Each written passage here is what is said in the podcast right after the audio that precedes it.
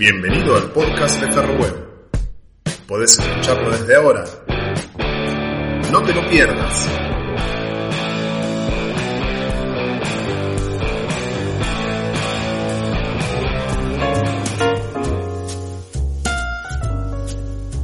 Bueno, hace 15 años, en una tarde de sábado, hizo su debut en Ferro. Con 17 años, hizo su presentación y formó parte del equipo de los pibes de Rodo Pereira. Goles, asistencia y un estilo de juego de los que no abundan. En su momento fueron críticos con él, pero hoy todos desean su vuelta. Hablamos de nada más ni nada menos Gonzalo Castellani. Gonza, te doy la bienvenida, gracias por este rato para charlar. Hola a todos, ¿qué tal? Un gusto eh, seguir estando en partes de cosas del Ferro, del club y bueno, espero que sea una linda charla y, contento de estar. ¿Cómo se está llevando estos días de cuarentena y demás? Eh, ¿Entrenando, me imagino que en casa o, cómo es en Chile? Sí, duro para todos, eh, pero nada, acá estoy en una región que se llama Concón, que no decretaron nunca la cuarentena hasta el día de hoy.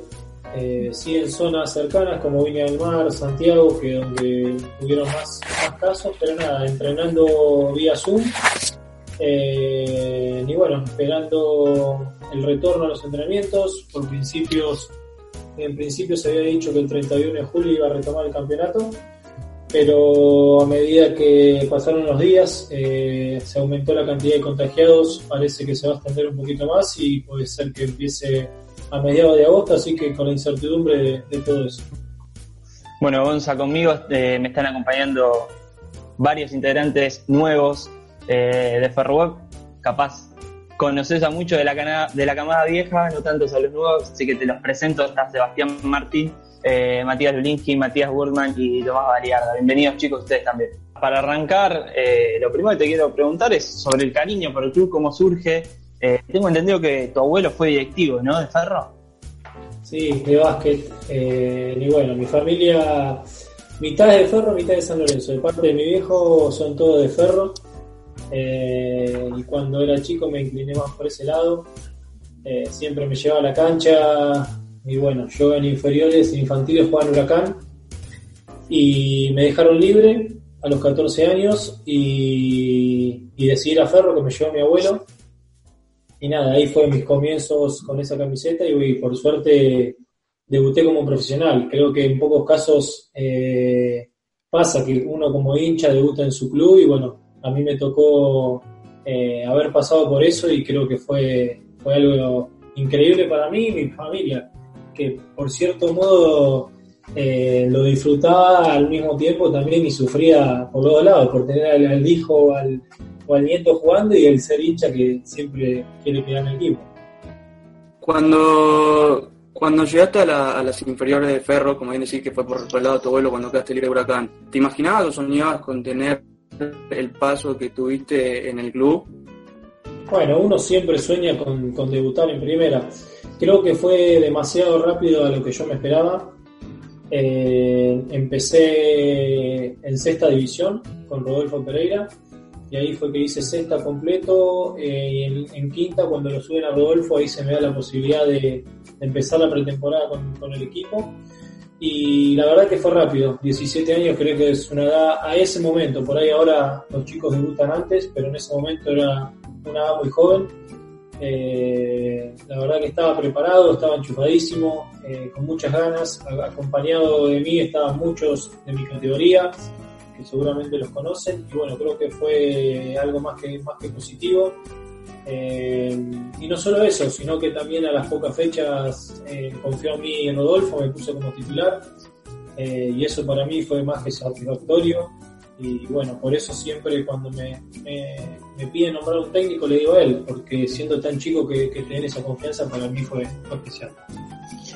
Gonza, vos bien decías que fue muy rápido tu llegada a Ferro y tu debut en primera, pero te pregunto por, por tu llegada a las inferiores, ¿no? ¿En qué año exactamente llegaste? Porque te, tocó la mala del club en inferiores, por lo menos.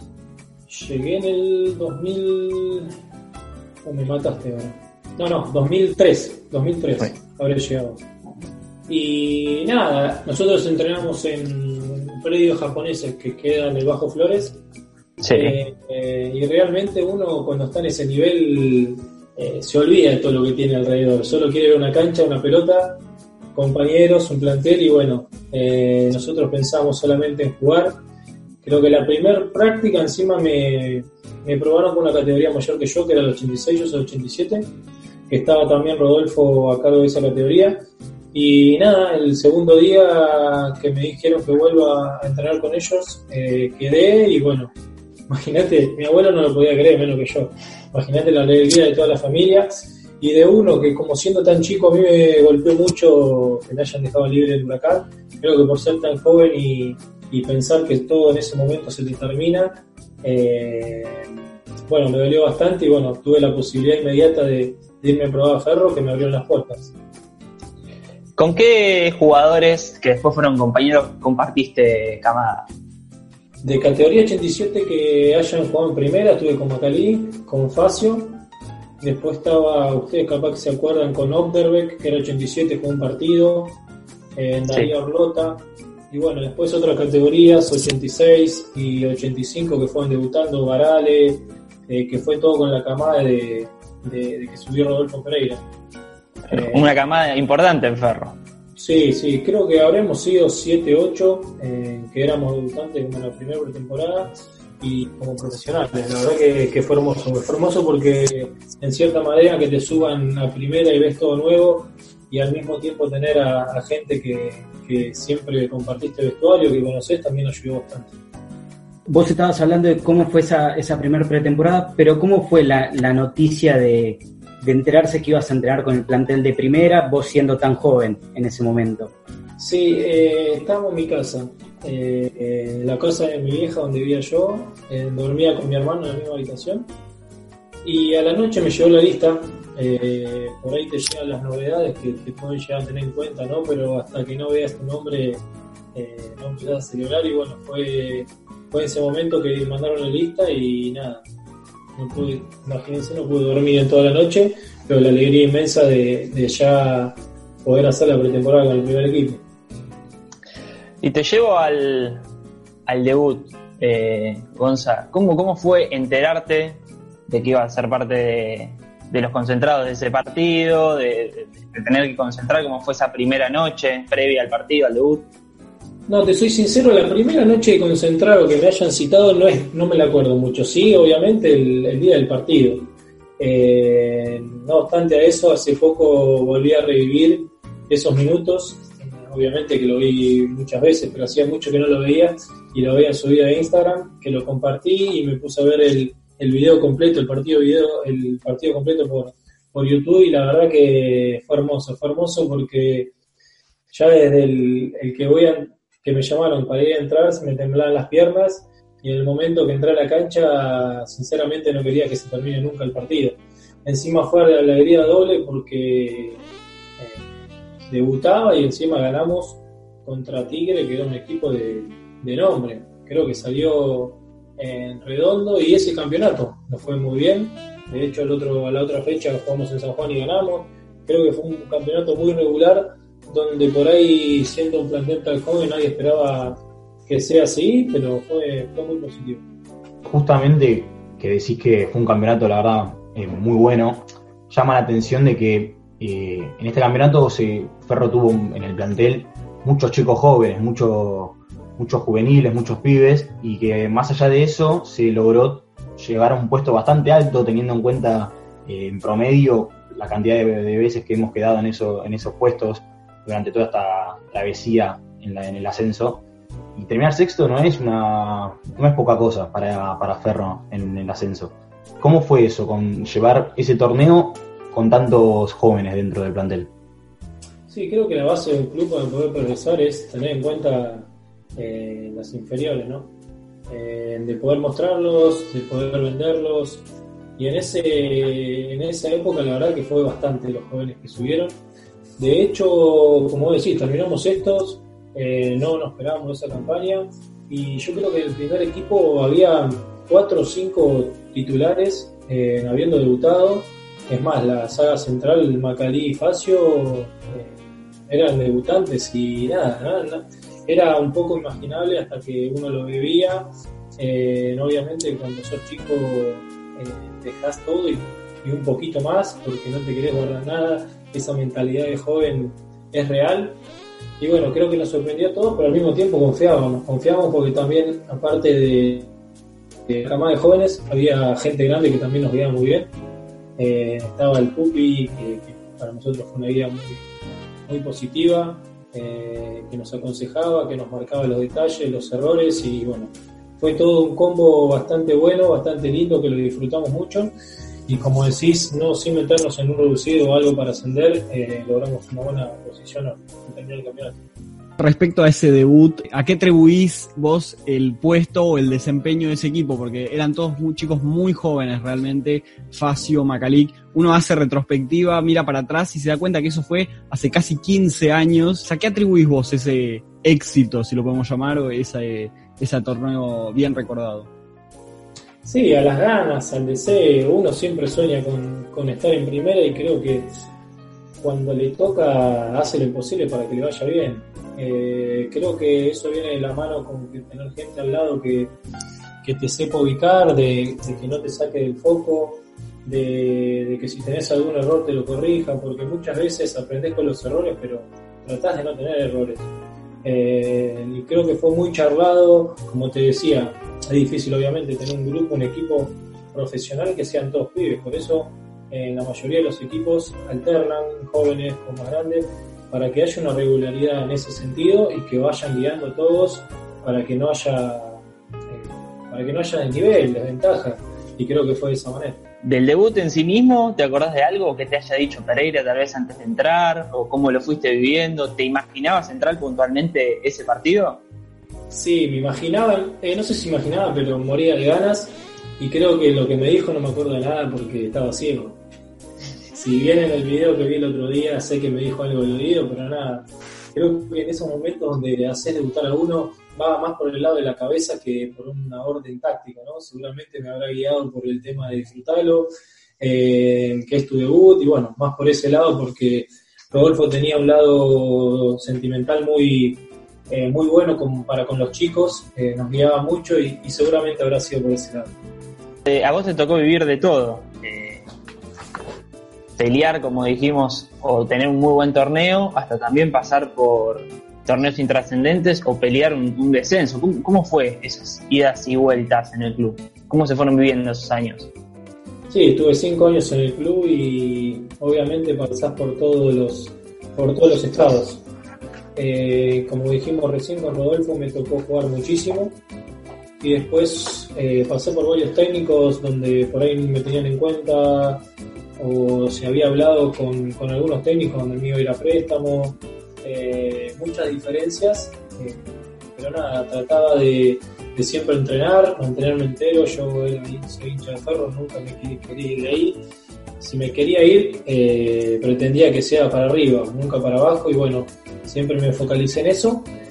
Y bueno, fue ahí cuando vino Trujet, que también me dio la confianza de, de no estar citado a llegar y a ponerme titular. Y no solo de ponerme titular, de los pocos partidos me dio la cinta de capitán. Así que me dio una confianza extrema para que yo vuelva a revivir. Eh, me sacó la araña, como me decía en ese momento. Y bueno, jugué, nos fue bastante bien al equipo, se armó un buen equipo.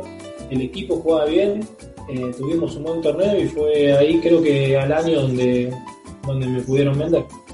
Respecto a, vos eh, decís que bueno, llega Trujet y, y te saca eso de, del dique de hielo, te, hace volver a agarrar continuidad. ¿Qué se sentía en ese momento, en, en, esos años donde, en ese año en realidad, donde no, no estaba siendo tan convocado, donde encima Ferro le tocó jugar la promoción por, irse a la B Metro? ¿Qué, ¿Cómo era esto de no, de no estar citado? Es feo, feo. Uno cuando no juega es feo, pero nada. Eh, nunca le decía mal a ningún equipo, por más que juegue, ¿no? Imagínate, yo soy hincha de ferro, menos todavía, y siempre tiraba de tirar para, trataba de tirar para adelante. Eh, no creo en los técnicos que se la agarren con un jugador simplemente porque no le gusta la cara, sino que siempre eh, va a poner a quien ve mejor. Y si alguien lo estaba haciendo mal, seguramente o no estaba cumpliendo con, con las expectativas del técnico, el culpable era yo, y bueno, nada, trataba de mejorar siempre de, de, no caerme. Y bueno, como es el fútbol también, fue, como te dije, tuve varios técnicos, Si a uno no le gustaba mi forma de jugar, podría tener la posibilidad el día de mañana con otro, pero ese día que tenga la, oportunidad, tratar de estar entero. Eh, y bueno, creo que los frutos de eso fueron que haya venido Trujete y le haya respondido. ¿Cómo viste la promoción esa? Eh, ah, ese, ese partido también. Bueno, cuando me preguntan qué partido eh, es el que más me acuerdo de Ferro y que más lo viví fue ese partido, indudablemente, porque nada, fue una época bastante, bastante dura, donde ligábamos con eso, que era un partido de matar o morir. Fue mucha, mucha presión, siendo joven eh, costó bastante, obviamente con gente que nos, que nos apoyaba, el cariño y el empuje de la hinchada, pero nada, eh, sabiendo que son 90 minutos de, de poder descender, es increíble, es increíble. Y bueno, eh, creo que yo fui al banco, creo que no entré, pero lo que grité el gol de, de Barales fue increíble y me lo recuerdo por eso, por todo el nerviosismo que, que, pasamos. Aparte, viviéndolo afuera, estando en el banco, se sufre mucho más que jugando. Jugando por ahí lo, lo disfrutás, lo jugás, pero no se sufre tanto como fuera. Por eso entiendo al hincha, por eso entiendo lo que estamos afuera, pero lo, lo viví muchísimo y fue un desahogo total cuando, cuando terminó el partido y pudimos mantener la categoría teniendo familia y siendo hincha de ferro, eh, ¿cómo se maneja eso? Porque soy testigo muchas veces de haber ido a ver partidos en la platea, estar cerca de, tus familiares y que hayan tenido que discutir en la platea porque por ahí a alguno se le escapaba alguna puteada de más. Sí, es difícil, es difícil. De hecho, mi viejo se ha peleado por el Cupri Salmerón y no por mí. Tenido alguna que otra pelea ahí en la tribuna, pero nada, es difícil. No solo eh, por ser hincha de ferro, sino que pasa en todos lados. Cuando esté en el equipo que estés, cuando va tu familia, que por ahí no te salen las cosas, obviamente cuando va todo bien, eh, se disfruta y aún así cuando está todo bien la gente, eh, la, familia también lo sufre. Quieras o no lo sufre por cualquier boludez. Perdés una pelota, lo sufre. Imagínate si, si te va mal que perdés el partido. Pero, pero nada, ellos lo sufrían el doble por eso mismo.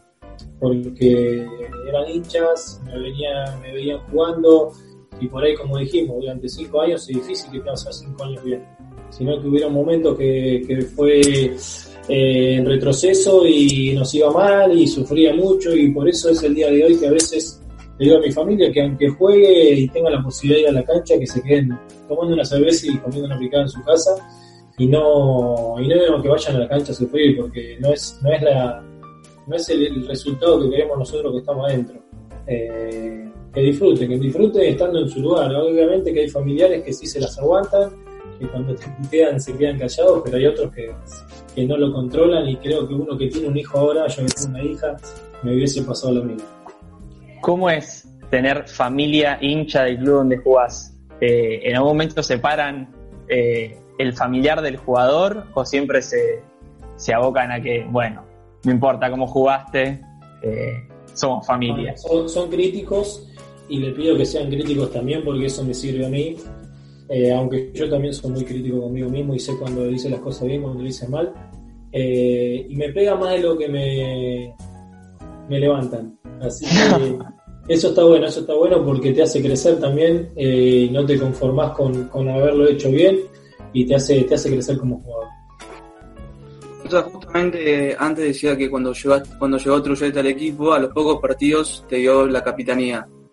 Siendo tan joven, con 19, 20 años de edad, ¿te sentías preparado o capacitado para llevar esa responsabilidad de ser el capitán de un equipo?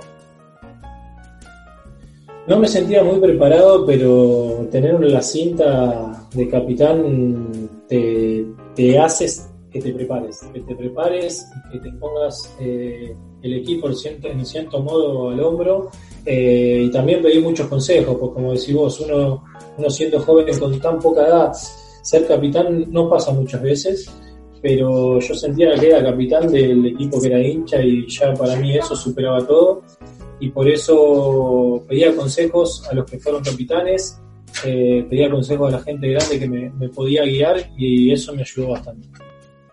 Eh, Gonza, en, ese plantel, eh, o en uno de los tantos en los que fuiste, fuiste capitán del equipo, el presente de Ferro fue irregular, lo podemos llamar, no fue tan malo como el de la promoción del 2007, ni quizá tan bueno como el, del 2005. Eh, ¿Hay algún partido, algo que vos recuerdes como capitán que digas, este partido eh, me marcó mi, mi capitanía, digamos? Eh, un partido que vos digas, este enferro como capitán me, me encantó. No soy de tener buena memoria, pero nada, como capitán tuvimos, cuando jugamos con talleres de visitante, que teníamos que mm. ganar para, para ya con los puntos matemáticamente salvarnos del descenso, también fue un partido que se vivió bastante, bastante duro y ahí siendo capitán. Eh, uno a veces con la cinta en el brazo tiene doble responsabilidad por todo lo que conlleva eso, desde una arenga hasta cualquier otra cosa. Eh, ser más detallista, fijarse, tener una vista de 360 grados y bueno, creo que esa responsabilidad siendo tan joven está bueno y te hace crecer más todavía. Eh, y en ese partido, si mal no recuerdo, vos haces uno de los goles eh, de penal. ¿Qué sentiste en ese penal? Porque era importante, tenía un peso importante. Imagínate lo que sentí que le pegué fuerte al medio, un cagazo. Sí. ah, mucho nerviosismo, porque a veces es difícil de. Yo no entiendo a la gente que pica la pelota, te juro que no, en un penal no, no lo entiendo. A mí me gusta asegurar eh, me considero un jugador técnico y aún así eh, me gusta asegurar los penales. Eh, así que tenía un poco de cagazo, pero no me quería perder la oportunidad de, como decimos, ¿no? tomar responsabilidad siendo capitán. Y, fue uno de los actos donde, donde pude sacar valentía y, salió bien. Y con respecto a esto que vos decís, siempre en el tema de, la capitanía, ¿qué tipo de jugadores fuiste fuiste consultando? Me imagino que el Pupi, porque lo nombrabas antes, debe haber sido uno, pero ¿en quién te fuiste apoyando para, para ir mejorando esa responsabilidad? El Pupi Salmerón siempre fue una guía para mí, que me fue eh, mostrando el, buen camino, las buenas cosas, y también Testa. Testa, la verdad que es un grandísimo profesional, que nosotros éramos tan jóvenes, a veces no le damos pelota, pero siempre tiraba para adelante, siempre nos gustaba, nos mostraba el lado bueno y aprendimos muchas cosas de él. Y con los compañeros, Gonza, porque obviamente un capitán siempre es un líder, vos compartiste con Testa, que también era uno de ellos. ¿Cómo, te manejabas en el día a día? Porque capitán no solo en la cancha, sino cómo manejas el grupo y en muchas cosas que tenés que manejar con el club para respaldar a tus compañeros. Sí, sí, en ese momento, como te digo, era el capitán, pero tenía al lado de Testa que sentía que teníamos la mitad de cinta cada uno. Eh, obviamente que él, se daba cuenta que era mi comienzo, que era mi debut como capitán también, y se daba cuenta que, que teniéndolo al lado me iba, me iba a ayudar muchísimo y por eso a veces sin preguntarle él me iba guiando y eso hace que, como te digo, un jugador como Testa que tenía tanto recorrido, tanta capacidad, eh, tenerlo al lado siendo capitán, una ayuda, increíble. Vos pasaste de ser capitán eh, al momento de cuando empieza a, verse el tema de los clubes interesados en vos y, el momento en que, en que quedas medio parado por esa situación extra futbolística. ¿Vos cómo te sentiste a, nivel emocional, no solo deportivo, el hecho de, entrenar y no jugar, ¿cómo, cómo fue esa, esa, situación para vos y para tu familia que también es hincha?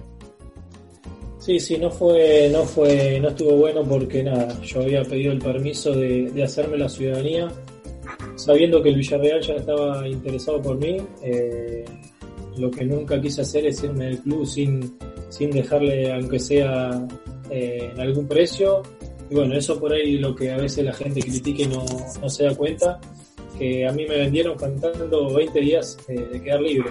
Y yo siempre lo que le había dicho al club Villarreal era que no me quería ir gratis eh, de ninguna manera, porque a mí me abrieron las puertas desde muy chico, me hicieron jugar como profesional eh, en ese club y quería irme bien como hincha y como jugador.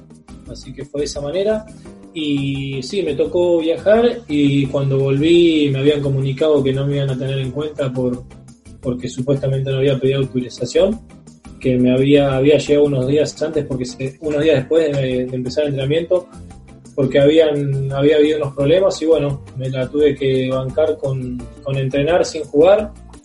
Eh, pero nada, yo ahí no había firmado un precontrato ni nada, solamente tenía el interés de Villarreal que me quería. Todavía no me había asegurado de nada. Así que nada, fue jodido.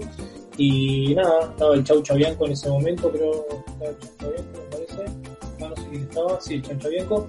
Y hablando siempre, este, semana tras semana con él, eh, nos fuimos acomodando. Me decía que la intención de, era, de él era que fue, que le iba a ser muy útil al, al equipo. Y por suerte se pudo destrabar y, y terminé jugando. Eh, ¿Y cómo es entonces ese cambio de jugar la B Nacional, incluso ser capitán de un equipo de la B Nacional, a irte al Villarreal, a, al Villarreal B, bueno, en ese momento, pero bueno, irte a otro país distinto, a otro continente donde se juega uno de los mejores fútbol de, del mundo, a otra eh, a otro club. Fue un cambio, me imagino, radical, ¿no? En tu, en tu carrera y bueno, en tu vida personal también. Sí, sí, fue un cambio muy brusco porque, como decimos, pasar de una B Nacional a un club tan importante como Villarreal eh, es un cambio bastante importante, no solo hecho, sino que también era la primera vez que me iba de casa sin, mi familia. No estaba acostumbrado a vivir solo, era todo nuevo, no conocía a la gente, eh, pero nada, sabía que cumplía el sueño de, de, cualquier jugador de viajar a Europa.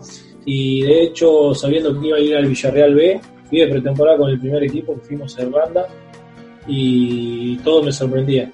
Hasta, hasta las pelotas que entrenábamos me sorprendía y lo, lo, disfruté, me ayudó mucho que había argentinos dentro del plantel, Gonzalo Rodríguez, estaba Musacchio, Marco Rubén, eh, ellos me, me, hicieron un lugarcito en su grupo y la, la verdad que me ayudaron muchísimo.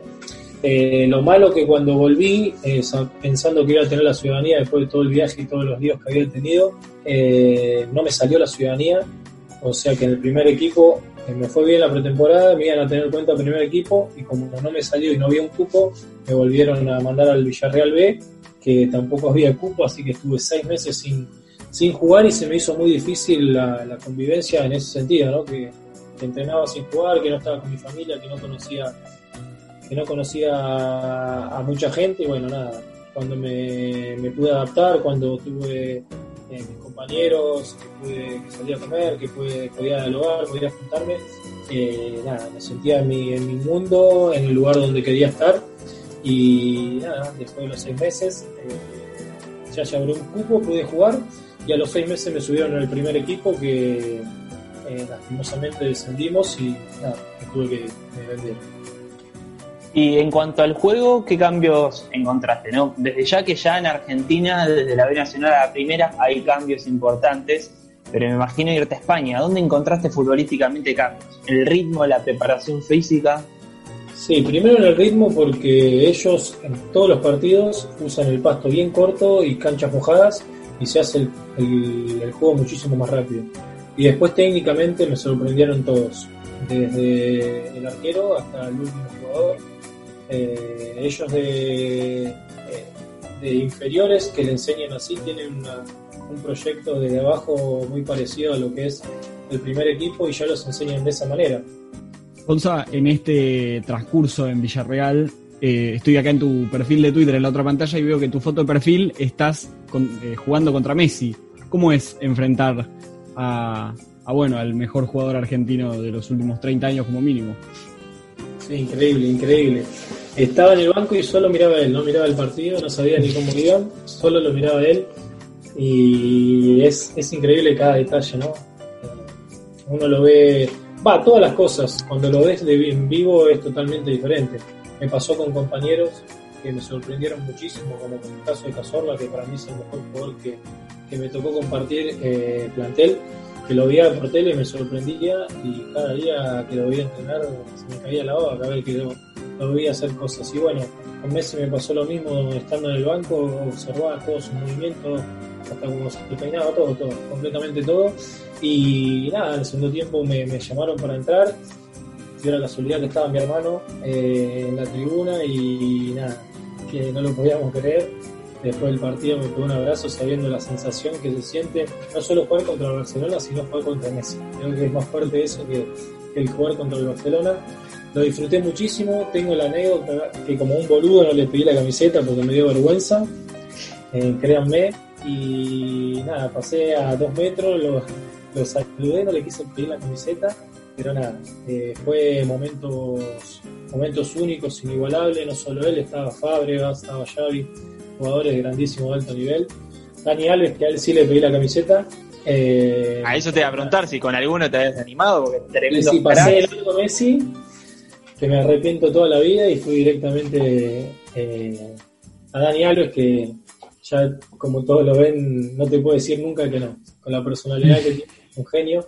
Y nada, tengo el, tengo el recuerdo de esa camiseta de ¿Y, qué otro, ah, de, más allá de este partido con el Barcelona, qué otros cracks así que, te hayan deslumbrado eh, enfrentaste? dijiste de Cazorla que era compañero. Sí, eh, como compañero él me sorprendió muchísimo. Giuseppe Rossi, que era un delantero también, que vos veías las prácticas, los trabajos de definición, no erraba una, yo no lo podía creer. No le hacía un gol a nadie yo y él, todas adentro. Eh, y después, bueno, con el Real Madrid me tocó vivirlo del banco, de suplente no entré pero Sergio Ramos, una, una, una posición completamente diferente a la mía, pero eh, parece un enganche. Sinceramente juega de dos y parece un enganche, me sorprendió muchísimo. Eh, y ese partido le cambié con el Pipe Wayne, la camiseta, eh, que yo me lo enfrenté cuando jugaba el baby fútbol. Él jugaba en Palermo, yo en América del Sur, y ahí teníamos como un contacto visual que, me cambió la camiseta. Pero pero sí, como te digo, eh, en esas ligas todos los jugadores son sorprendentes, eh, ni más si los ves en vivo, si te enfrentas en vivo, así que todo fue muy, eh, muy, muy bueno. está claro que hablamos de Ferro y el programa está destinado a Ferro, pero con lo que nos contás, contás es imposible no, no preguntarte. Tenías de, de compañero a Cazorla y a Giuseppe Rossi. Te pregunto por los dos. Eh, primero, por Cazorla, ¿le pega tan bien con las dos piernas? Sí, sí, sí, no sabes no sabe si es derecho o zurdo. Eh, sabés que nosotros jugábamos partidos amistosos y, por ahí hacía un mezclado y estábamos partido trabado, empatando 0-0, no podíamos. Entraba Cazorla, hacía tres goles, una asistencia, uno de zurda, otro de Rabona, otro de. No era increíble. Marcaba muchísimo la diferencia y por eso te digo que me sorprendía como jugador yo al principio que no era citado, que no, eh, que no, que no tenía la ciudadanía para poder jugar, iba a ver el primer equipo y no solo él, sino el equipo, había un equipazo, había un equipazo, estaba Gonzalo Rodríguez, Marchena, eh, Diego López Alarco, eh, también estaba Borja Valero, era un equipo que vos te sentabas en la tribuna y sabías que iba a haber uno o dos goles, iba a ganar seguro y te da la sensación esa que no me pasó nunca en la vida de sentarme en una tribuna y tener esa sensación. Y nada, con Cazorla me pasaba, me pasaba eso. Ya me gustaba él hasta físicamente, ya era una cosa increíble. Y con Giuseppe Rossi, a vos te tocó vivir la, la época donde eh, jugó muy bien, fue goleador antes de las lesiones. Sí, bueno, ese fue uno de los motivos también por el descenso que se vivió, ¿no? Eh, Imagínate la cantidad de jugadores cracks que había en el equipo y descendimos. Eh, y fue por eso mismo, porque se lesionaron muchísimos jugadores. Grandes de estos jugadores, Joel Perrossi estaba lesionado, Neymar. Eh, no me sale el 5, el Morocho, que es portugués. ¿Marco Sena? Marco Sena, ahí está. Marco Sena, ese también. Ah, vos tuviste dos compañeros eh, campeones de Eurocopa con España. Claro, son jugadores de selección y que con ese equipo se descendió, no lo podíamos creer, pero hubo muchos lesionados, optaron muchos por, por juveniles también que podían jugar obviamente el Villarreal B eh, para completar la plantilla y bueno, no se hizo un equipo tan competitivo y fue por eso que descendimos, pero vos te pones a ver eh, nombre a nombre ese plantel y es imposible descender, pero nada. Después de, tu paso por Villarreal llegaste a Godoy Cruz, donde al principio te costó un poco afianzarte, pero después se formó un lindo, un lindo grupo que llegó a clasificar a la Copa Sudamericana y vos te integraste el, plantel de, manera titular y te ganaste la titularidad. Por ahí fue uno de los años que más eh, cómodo me sentí, que mejor jugué pero también en Atlético Nacional de Colombia me sentí muy bien, jugué muchísimos partidos, me sentí muy entero y nada, lo que sí noté en mi carrera que por ahí más de grande me di cuenta de la importancia que era la alimentación, que antes no tenía en cuenta. Eh, en mis cinco años en Ferro por ahí comía cosas que no debía sin darme cuenta, sin pensar que me podían... La juventud. Sí, sin, sí, un poco por eso, por la juventud, porque la información era otra, no había por ahí, no, no hay la información que hay ahora, un poco de todo, pero nada, yo me comía tres milanesas pensando que iba, estaba bien, iba a tener más fuerza, pero realmente era lo que correspondía. Y ya de grande, teniendo otra, otra mentalidad, otra cabeza, siendo más maduro, sinceramente me siento mejor de los 26 hasta ahora que de los 25 años para, para abajo. Pero porque por un tema de alimentación, de cuidado personal y, y de muchas cosas que, que mejoran al, al jugador. Gonza, vos bien marcabas que después de Godoy Cruz fuiste a Boca. Eh, te hago dos preguntas cortitas de esto. ¿Boca es un mundo aparte, como todos dicen? Sí, la verdad que sí, es, enorme. Creo que eh, el hincha, ¿no? La cantidad de hinchas que tiene ese club, todo lo que repercute el club ese lo hace inmenso y puertas para adentro es así. Eh, a mí me tocó de ir aparte de Godoy Cruz, que era un club muy humilde, y llegar ahí y tener tres médicos, por ahí en Godoy Cruz no teníamos un médico y el gimnasio, cada detalle marcaba lo, lo grande que era el club eh, y jugar en la bombonera era, creo que esa cancha le da un plus aparte. Eh, y como todos saben, uno lo ve de afuera y, y, realmente es así, es tan grande y tan inmenso viéndolo de afuera como puertas adentro. Gonzalo, sí, eh, perdón, eh, sé que te pongo en un aprieto si te hago esta pregunta, pero vos fuiste de Ferro al Villarreal. Sí. ¿Qué eh, te intimidó, si se quiere, más Villarreal o Boca? ¿Cuál fue como el en el que te sentiste quizá más presionado o más expuesto? En España, cero presión ahí. Imagínate que nosotros descendimos y, y, había un patrullero solo afuera, esperándonos al, al, día siguiente del entrenamiento, cosa que si pasa en Argentina o cualquier equipo de Sudamérica puede ser un escándalo terrible. Y había presión con uno mismo por ahí. Eh, estando en una liga tan, tan importante, eh, pero nada, la presión que se vive en Argentina ya en cualquier equipo, imagínate en Boca, con lo, lo que significa, eh, no tiene punto de comparación. Eh, Gonza, y en cuanto a Bianchi, eh, justo le tocó volver de, después de ocho años sin dirigir, pero ¿cómo, cómo lo viviste vos a él como técnico? Sí, fue bastante corto el, el paso eh, que tuve con él. Fue para mí un honor que me haya elegido como, como refuerzo en ese momento de que el hincha de Boca lo idolatra tanto por todo lo que ganó, un honor para mí. Estuve poco tiempo, por ahí no era del gusto mío eh, a la forma, el, su forma de jugar, ¿no? Él tenía una forma más, eh, más directa de jugar. Cuando ganó todo tenía los jugadores que le respondían de esa manera. Y bueno, mi juego es un poco más asociado.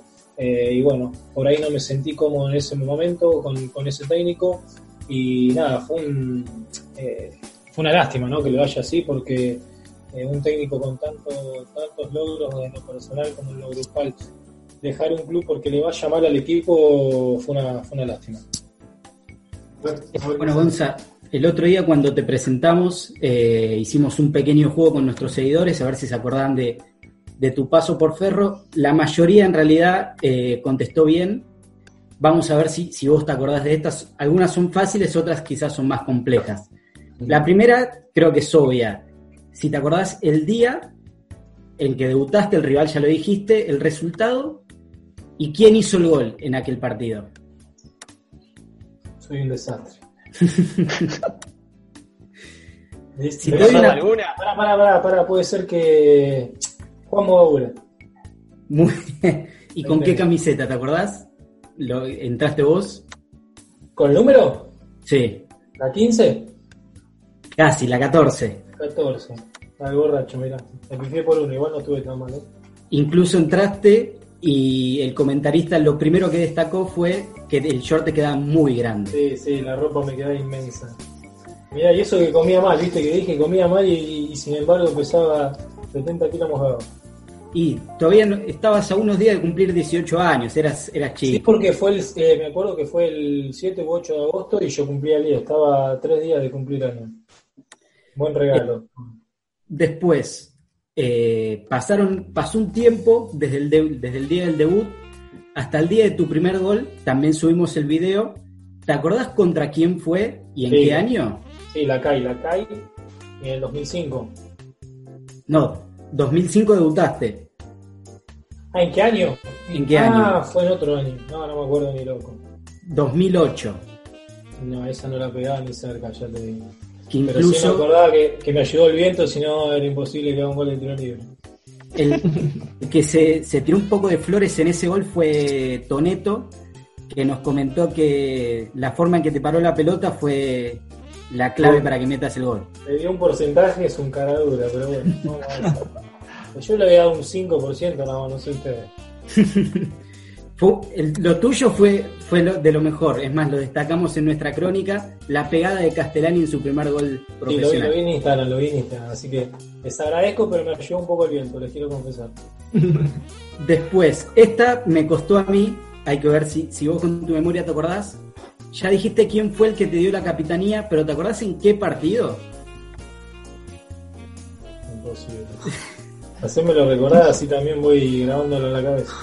Fue en un 0-0 contra Olimpo en Bahía Blanca, de la mano de Truchet, en el- lo que fue el inicio del torneo, la primera fecha. Incluso estaba Testa, que vos lo nombrabas como uno de, de los referentes. Estábamos set también, ¿no?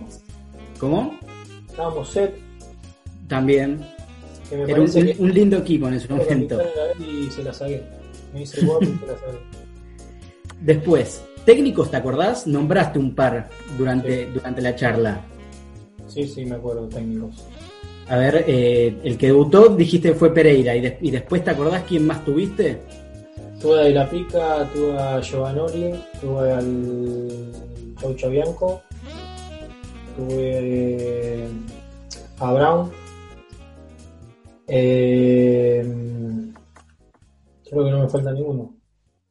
Eh, están Guiso Ah, y Garré. También ahí en el medio. es verdad, es verdad. Sí, fueron varios, realmente fueron varios. Eh, después, estuviste nominado un premio alumni como jugador destacado de la B Nacional. Sí. ¿Te acordás lo- los rivales con los que te tocó? ¿Alustiza era uno? Sí, el Chavo Lustiza de Chacarita. Alustiza y no, el otro no me acuerdo. El otro fue furor hace poco porque eh, jugó la Copa Sudamericana, jugó en la selección ese, ese mismo año, el Pulga Rodríguez, Ah, el en Atlético Tucumán. Estaba el pulgo, no me acordaba. Y después, en Godoy Cruz, la pregunta de memoria me matás. Digo, un- era una nueva sección, había que probar. Estás estrenando la sección. La última de todas, que es también sobre tu paso eh, por Godoy Cruz, que compartiste con dos compañeros ex Ferro y con uno que es actual Ferro. ¿Te acordás quiénes pueden llegar a ser? Sí, Ceballos es el actual. El, ce- el cebolla, perdón, el cebolla Vivares, Ceballos. Ahí, ahí está. Y que compartí que qué, que está ¿Con ahora quién es? también, ¿no? Ex, no, ex Ferro. Uno jugó con vos, incluso compartió cancha en Ferro, que después compartió también en Godoy Cruz. Ah, Lertona. Fede No me cerraba la pregunta, sí, sí, sí, sí. Ahora sí. Eh, esas son todas las preguntas de memoria. Hay que, Bastante bien, ¿no? Hay que ver el resultado después. Ah, bastante bien, bastante bien. Bastante bien, Era- sí. Seba te va a hacer un pequeño cuestionario. Sí, no es un pequeño ping-pong. Sí, es un ping-pong, no es tanto de memoria, no te voy a poner en, apuros. Para empezar, ¿mejor compañero que tuviste en Ferro y en tu carrera? Eh, Lertor, como compañero, como persona, como jugador. Lo dejo bajo tu criterio, como, como vos decidas. Eh, bueno, Lertora en Ferro y, mi carrera como jugador. Un, el- un amigo que te dejó el fútbol, tu mejor amigo. José Luis Fernández. El peor insulto que te gritaron en una cancha. No, trato de no escuchar, no voy a hacer la cabeza cuando afuera porque te pueden gritar cualquier bolsada. ¿Te tiraron alguna vez algo? Eh, ni esas canchas de San Martín de Tucumán, viste allá que son medias pegadas al, al alambrado, la línea, eh, escupitajo era lo menos que te tiraban y después cualquier cosa que tenían a su alcance. Y una cancha justamente que nombra la de San Martín, una cancha picante en el ascenso. Eh, sí, creo que la de San Martín fue la más. La que más cerca tenía. Creo que eso le da lo más picante, ¿no? Tener cerca a la gente. Me parece que esa. Y fuera de la categoría, ¿te acordás? Eh, ¿Picante? Sí, esa que vos digas, tenemos que ir a jugar La allá. de Boca cuando jugaba de visitante, un córner parecía un penal. Está bien. Es El mejor gol con la camiseta de Ferro. Contra Aldo Civic, que el otro día lo, lo pasaron, no sé si en la página o en, o algún perfil de Instagram lo pasaron.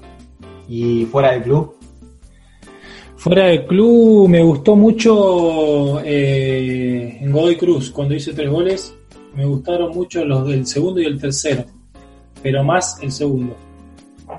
tu mejor partido con la camiseta de Ferro. Eh, uy, difícil. Voy a, voy a decir la vuelta de cuando volví de. Me sacaron la telaraña, que volví con Truchet, con el Mirante Brown de visitante. Que, que anduve bien. ¿Y cuál consideras que fue tu peor partido con la camiseta de Ferro? Contra un partido contra la CAI, que de hecho el otro día hicimos una, un video de historia de vida de, de Testa. Y me dijo que diga una anécdota, que siempre le conté, siempre que nos juntamos contamos anécdota, que un día antes me había hecho un baño de inmersión, pensando que iba a tener las piernas flojitas, que iba a volar y no podía levantar las piernas. Me liquidó ese baño de inmersión y no le podía dar un pase a un compañero, así que ese partido. Que perdimos 3 a 2, ¿no? Me parece. En cancha Eh, de me parece que empatamos 1 a 1 o 2 a 2. Sí, puede ser. Yo creo que, me- que llovía a morir. ¿Te acordás que jugué mal? Eso, eso es un genio. No, no, no me acuerdo cómo jugaste, pero me acuerdo del partido. Lo vamos a buscar después. Después lo vamos a buscar. Dale, dale. Empate en uno o empate en dos. La mejor camiseta que cambiaste, La la de de Dani Alves. Dani Alves. Pero otra, Eh, jugamos un amistoso contra el Tottenham y Dos Santos. Está buenísima esa camiseta. Giovanni Dos Santos, muy buena camiseta. si te pido que me nombres un técnico, ¿cuál me decís? Almirón. ¿Y un socio en la cancha? Leartor, a morir. Bueno, te pediría que nos cuentes alguna anécdota como para terminar, que recuerdes en Ferro, en las inferiores o algo por el estilo. Recién no contaste una, pero Ah, te cuento esa y si no que siempre me... Cuando era tan joven me pasaban a buscar Varale y, y de la canal y siempre me puteaban porque ponía la almohadita atrás, me dormía todos los viajes a Pontevedra. Y me ponían la música alta, pero viste, como sos joven que a veces no dormí mucho y no te despierta ni, ni una ballena, así que es el día de hoy que siempre me dicen cómo dormí, desgraciado. Gonza, sacando ya un poco de la parte de los juegos. Todavía sos joven, tenés 32 años, pero te quedan no sé cuántos años de carrera, eso lo dirás vos. Ojo. Cuando se acerque el momento del retiro, ¿ya tenés pensado si vas a seguir ligado al fútbol como entrenador, dirigente o es algo que todavía no se te pasó por la cabeza? Sí, eh, empecé el curso como técnico este año, hace dos meses, eh, online. Eh, y bueno, la idea es, es ser técnico cuando, cuando me retire. ¿Quién te dice que con la con el plantel de Ferro, no? Si me dan confianza de ustedes y empiezan a hablar de ahora, puedo, puedo, puedo llegar. Hacemos lobby, hacemos lobby. Dentro de 10 años la venimos a buscar la nota. Perdón, Gonza, yo prefiero empezar a hacer lobby, pero para la vuelta. No, para la vuelta antes sí. Tenerte, tenerte un poquito de jugador. Voy, voy a jugar, voy a jugar, voy a volver a Ferro, obviamente, pero nada, como les dije, viste, ahora, sinceramente, teniendo 32 años me siento muy bien físicamente, me siento entero. Sé que la vuelta a Ferro no va a ser cuando esté hecho mierda, por decirlo mal y pronto, disculpen la palabra. No, por favor. La vuelta va a ser, eh, indudablemente, voy a volver con esa, a, a vestir la camiseta del verde. Y de los, de los técnicos que tuviste o que te gusten, ¿de cuál te gustaría cuando vos seas técnico enseñar lo que vos aprendiste como jugador? Y Almirón, yo lo tengo como un referente Almirón y a BKHC. Son los dos técnicos que me, me enseñaron mucho. De hecho, cuando empezó el, el curso lo llamé. Eh, les conté sobre mi situación, sobre que quería manejar una línea parecida a- al estilo de juego de ellos. Y bueno, me fueron guiando con libros, con charlas. La verdad que ellos son mi- mis, mis ejemplos a seguir.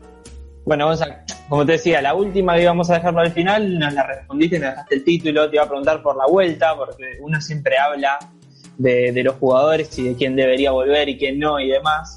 Y a veces nos olvidamos que son personas y que también la calidad de vida, sobre todo cuando estás afuera, es diferente y las presiones para jugar son diferentes.